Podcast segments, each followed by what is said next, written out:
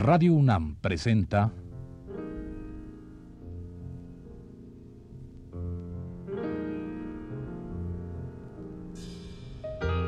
Retrato Hablado. Arturo Sotomayor.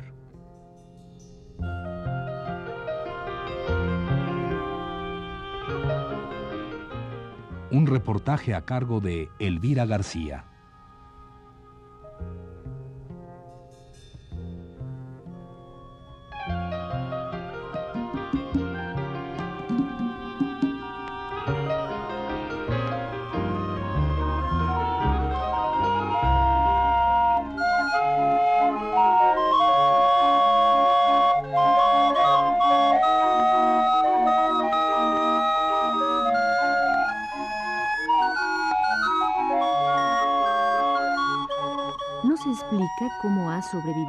Este México que se va tragando a sí mismo. Un buen día, entre los malos del tiempo de don Porfirio, aparecieron por las calles de la ciudad estas cajas sonoras llegadas de la ultramar Alemania. Todavía nadie ha dicho a quien las toca que se vaya con su música a otra parte.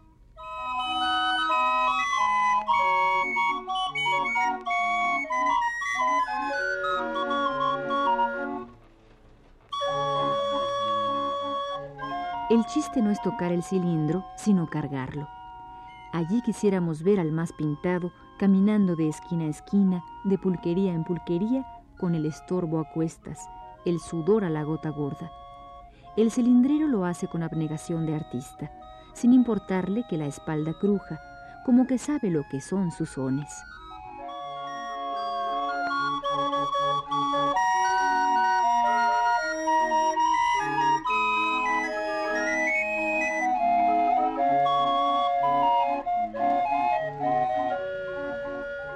Viste como le da la gana, aunque ahora tenga la pinta de un uniforme. Llega a las puertas de mi oficina, bar de vasta parroquia, y él sabe que ha de tocar Club Verde o Alejandra. Frente al expendio de pulques finos que se nombra La gallina de los huevos de oro, los dramáticos sucesos de La cama de piedra y Juan Charrasqueado. A las criaditas, sus clientes invariables, les gusta La Valentina, pero también Cachito, Échame a mí la culpa y Te me olvidas.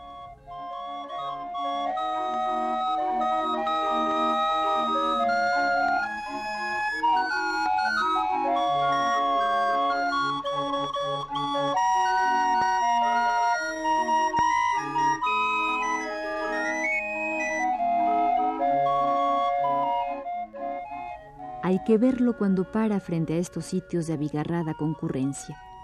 Planta el largo bastón que le sirve de apoyo y escudo, en su punta el tirante del cilindro, y toca y toca.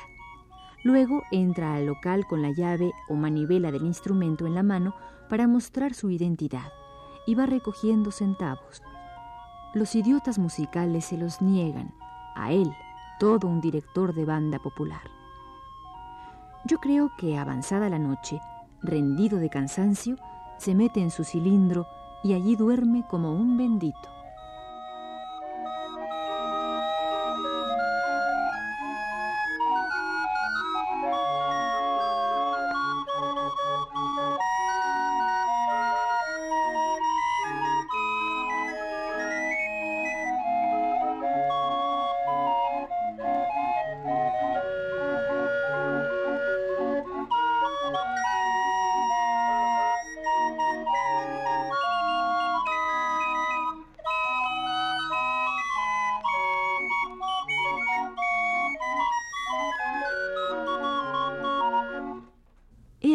Cilindrero, descrito en el estilo y con las palabras de Ricardo Cortés Tamayo, quien en su libro Tipos Populares de la Ciudad consigna más de 50 personajes y oficios de nuestra Ciudad de México. El evangelista, el bañero, el afilador, el morrongo y otros como el mago, el del gas y el taquero desfilan por las páginas del libro del periodista Cortés Tamayo.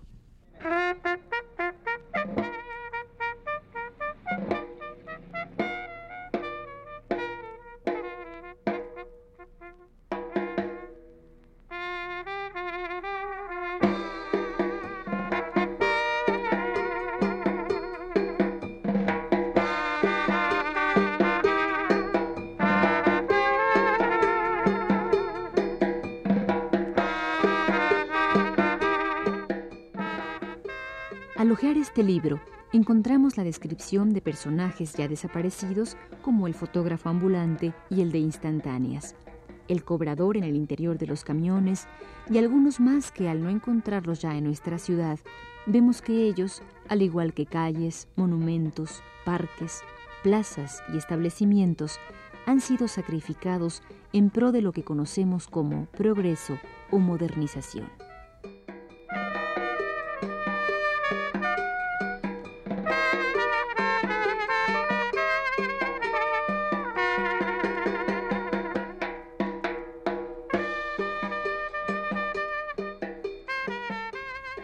Pero dejemos que el maestro Arturo Sotomayor, nuestro personaje del mes, nos hable de lo que era la Ciudad de México y en lo que la hemos convertido. Maestro Sotomayor, ¿cree usted que ya se ha escrito la gran crónica de la Ciudad de México? Bueno, obviamente hay muchísimos cronistas, usted mismo, Novo, Artemio de Vallerispe, todos, todos creo que desde Hernán Cortés. ¿Todos ellos conjuntan la gran crónica? Son partes integrantes de ella. Ahora, la gran crónica unitaria, hecha con perspectiva histórica y espacio temporal, esa todavía no se hace. Es fragmentaria. Hay aquí, hay allá, de fulano, sutano, mengano. Ahora, grandes historias de la Ciudad de México, puedo mencionar tres. Don Antonio García Cubas, el libro de mis recuerdos. Eh, don Manuel Rivera Cambas, México Artístico Histórico Monumental don José María Marroqui, La Ciudad de México, que es un, trabajo muy macizo que llega a informarnos hasta el, hasta el fin del siglo XIX. Del siglo XIX para acá, pues está don Luis González Obregón, que se fue un poco al pasado, y Artemio de Vallarispe, que también manejó mucho el estilo novelesco respecto al México colonial. Del México contemporáneo, pues tal vez haya algunas obras considerables es decir, que deban tomarse en cuenta. Posiblemente las mías figuren entre ellas, pero la gran crónica orgánica, la gran historia orgánica también, subrayo, de esta ciudad, no, no aparece todavía.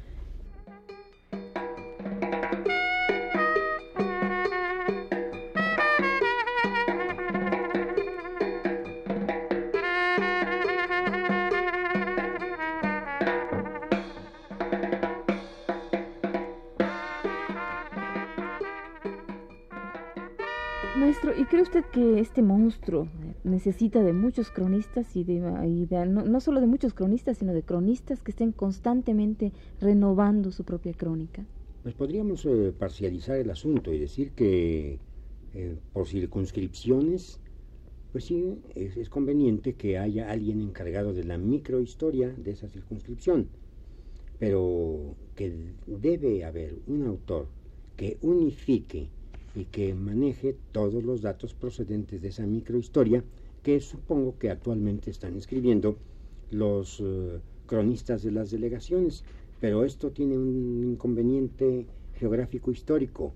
Hay circunscripciones tan extensas como la de la delegación Cuauhtémoc, que abarca mucho de la ciudad antigua. Hay delegaciones como Benito Juárez, que son una expresión del México moderno de los más recientes 60 años. Entonces, todos estos datos podrían amalgamarse dentro de unos 5 o 10 años y con ellos integrar la verdadera crónica de la Ciudad de México hasta el momento en que esa obra fuera terminada.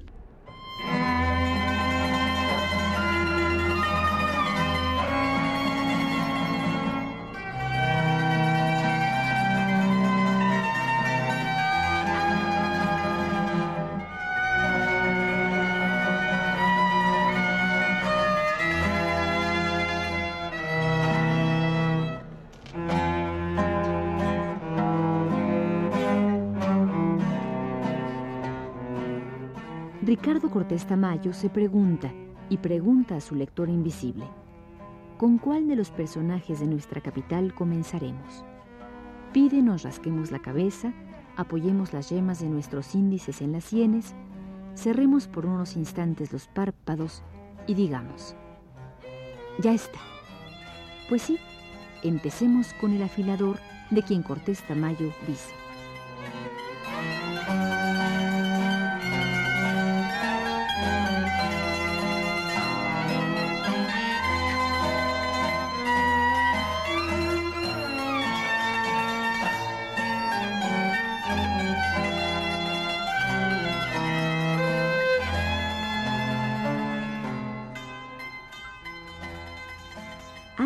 Nuestra ciudad un silbato triste que va recorriéndola de norte a sur y oriente a occidente, del primer cuadro al arrabal distante, y la conoce como la palma de sus manos.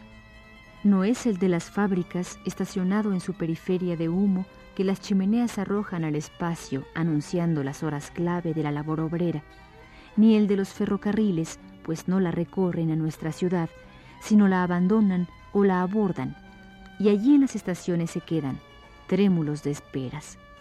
Es uno humilde, chiquito, pata de perro de todos los barrios, y no obstante, en cada uno, perro en barrio ajeno, es el afilador. Usted lo conoce, ¿verdad?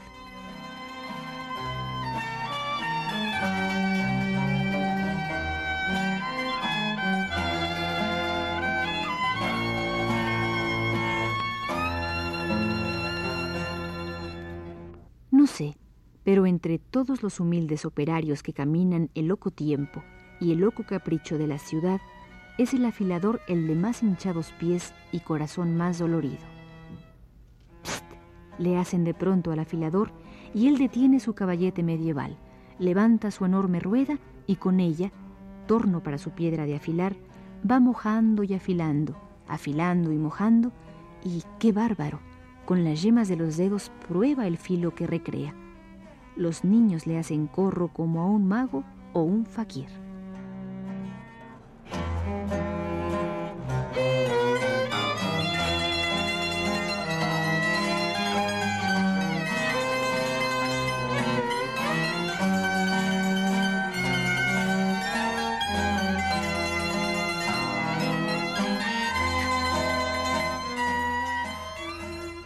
Algunos afiladores han hecho su taller ambulante a lomo de bicicleta, pero la inmensa mayoría parecen como salidos de estampas antiguas. Antes sus mejores amigos eran los espadachines. Ahora son los carniceros, dueños y señores de la cuchillería del mundo. Sigue el afilador su rodar y rodar tosudo. El largo y suplicante tono de su caramillo va partiendo el ánimo y afilando el aire.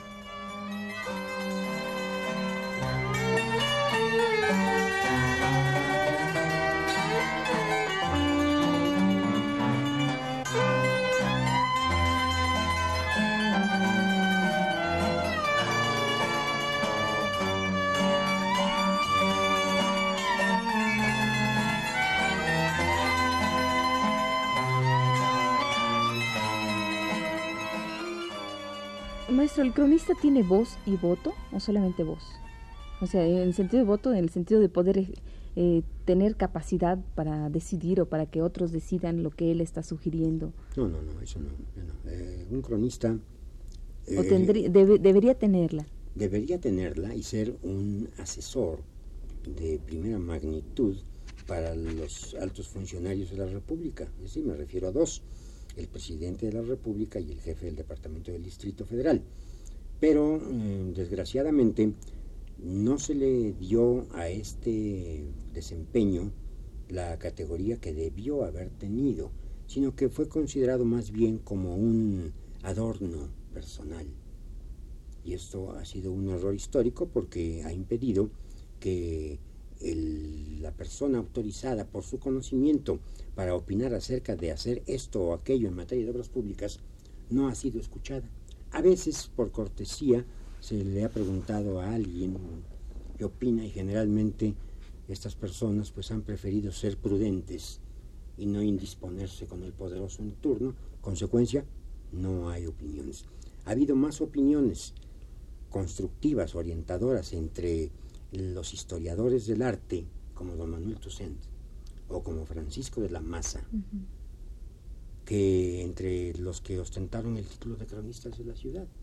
Entonces, cuando el cronista de la ciudad sea una persona que por su obra haya sido designada, cuyo conocimiento sea indiscutible y que además tenga la visión actual del urbanismo y de la historia de este país, entonces ese funcionario será un auténtico funcionario, no nada más un elemento pues decorativo.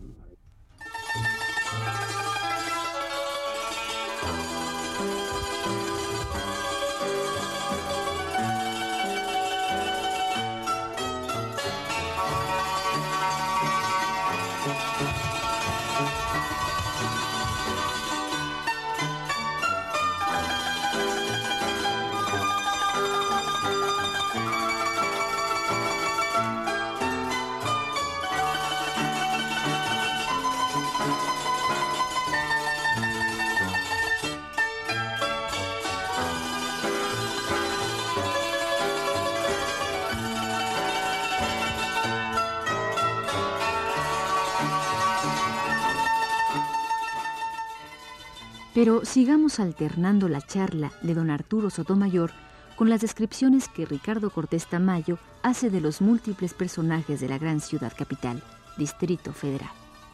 Por ejemplo, hablemos de los músicos ambulantes, que más que músicos eran campesinos en sus pueblos, pero que al llegar a la Ciudad de México tuvieron que ejercer distintos oficios, uno de ellos el de intérprete de piezas populares, como lo hace, por ejemplo, el señor del violín, a este señor del violín lo describe Cortés Tamayo de la siguiente manera.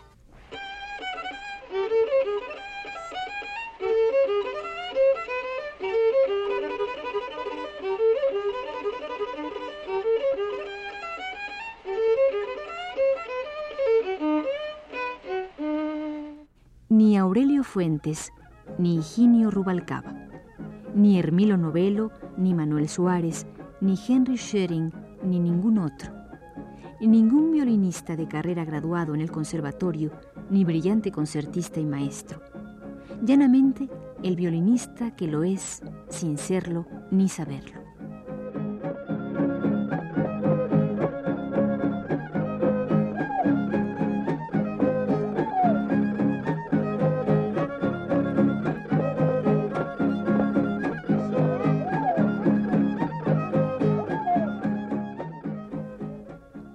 El que viene de su llano desolado o de la tierra hostil, de esas partes donde las lenguas indias fueron con su mansa dulzura método musical de la enseñanza, la bronca miseria, el atril.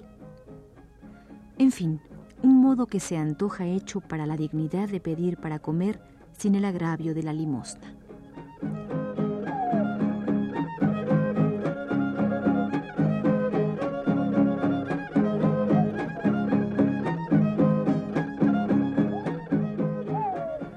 Sombrero de petate, calzón y camisa de manta gruesa, desgarrados, llenos del sudor y el barro de los tránsitos y el menosprecio con que se les contempla.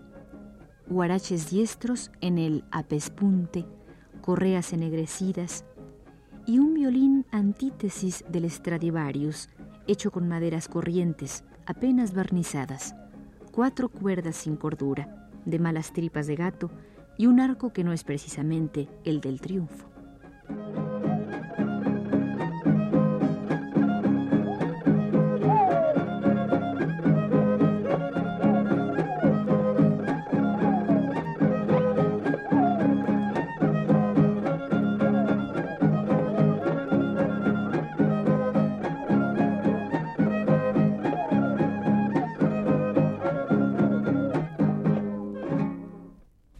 Actualmente cuando usted eh, camina por esta Ciudad de México, eh, supongo que la encuentra distinta. ¿Se siente usted ajeno a ella? ¿Se, siente a, veces turista? ¿No? No, criatura. Aunque esté cambiada, con que los nombres sean distintos. No importa. Hay que, eh, ese librito que tiene usted allí, reléalo y verá usted. Claro, hay un tono nostálgico en cuanto al extrañar al, algún nombre en cuanto a ver la modificación de un sitio urbano, de un conjunto urbano.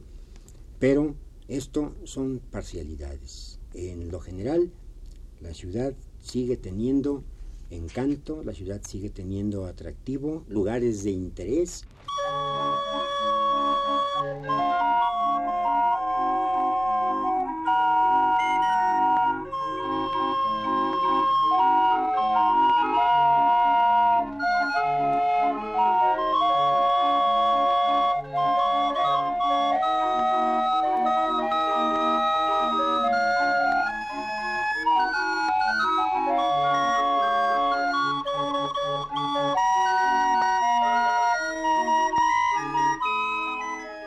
Esta fue la quinta parte de la serie dedicada a don Arturo Sotomayor.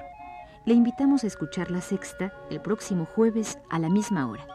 Gracias por su atención.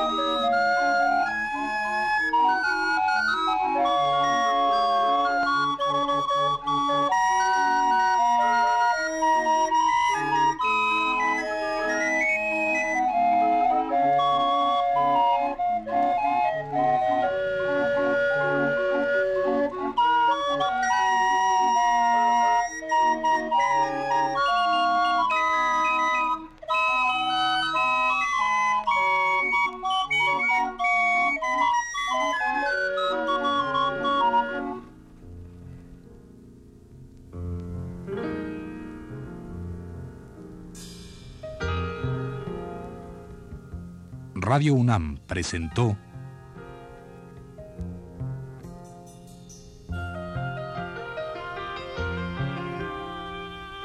Retrato Hablado.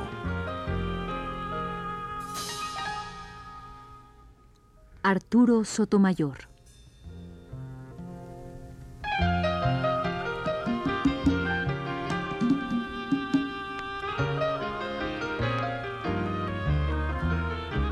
Reportaje a cargo de Elvira García.